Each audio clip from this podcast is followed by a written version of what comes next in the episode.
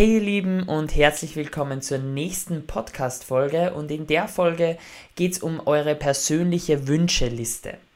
Die Liste ist ganz wichtig und die solltet ihr unbedingt euren Trauzeugen und Familienmitgliedern weitergeben, die ein bisschen was auf eurer Hochzeit planen. Und warum? Darauf kommen wir jetzt zurück.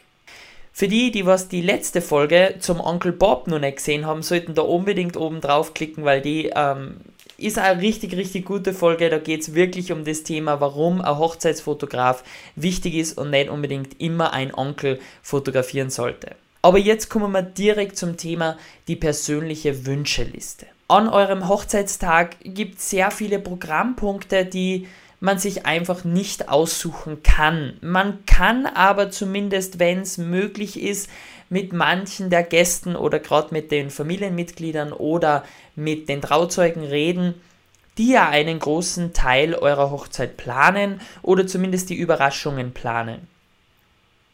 Und wenn ihr mit denen vorab schon redet oder denen eine persönliche Wünscheliste in die Hand gebt, dann haben sie zumindest Anhaltspunkte. Und wenn da drauf steht, hey, bitte Hochzeitsspiel A möchte ich nicht so gerne, wir würden uns gerne entscheiden für B, C und D, dann klärt das ab und dann gebt denen das einfach in die Hand. Erstens haben sie den Vorteil, ihnen kommen vielleicht nicht so viele blöde Ideen, weil sie haben was, an dem sie sich anhalten können.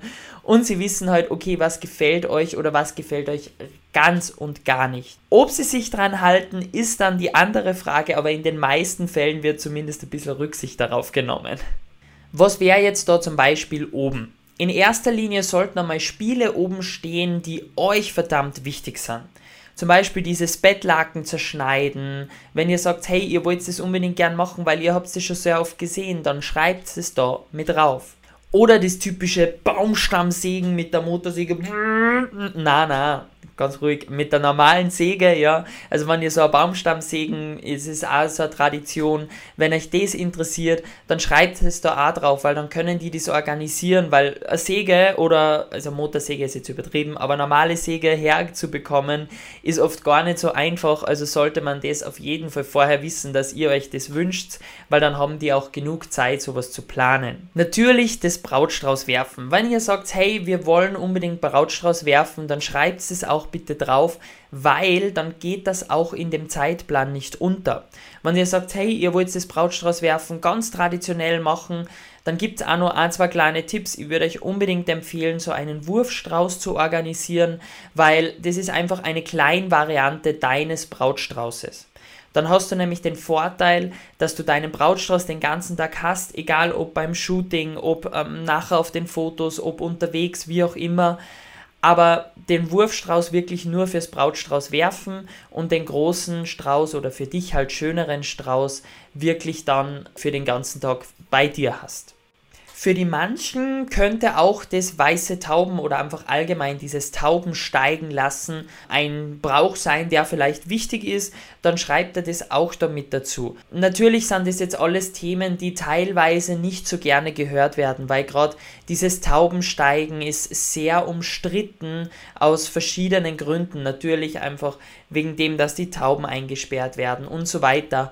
Auch das Luftballonsteigen wegen der um äh, Umweltverschmutzung. Also da einfach das vielleicht ein bisschen im Hinterkopf zu behalten, dass nicht immer jeder Brauch oder jedes Spiel auch Sinn macht oder wichtig ist für dich. Überleg da wirklich, bist du das Risiko oder nicht das Risiko einzugehen, sondern bist du dir im Klaren, was dabei passiert oder was dabei rauskommt.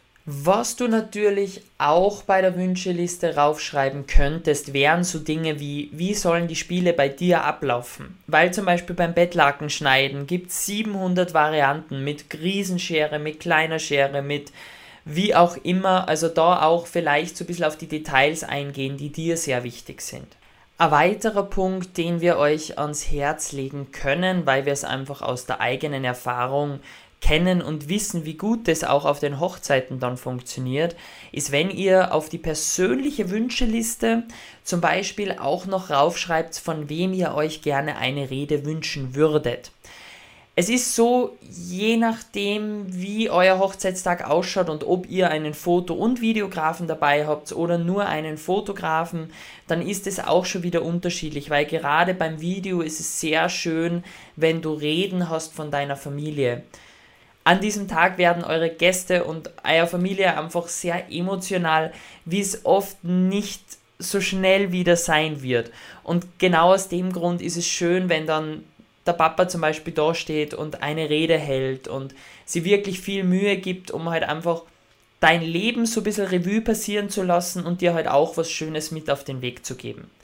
Und fürs Video ist es natürlich traumhaft, wenn wir dann denen ein Mikrofon anstecken, die Rede haben, das kommt ins Video rein und so weiter.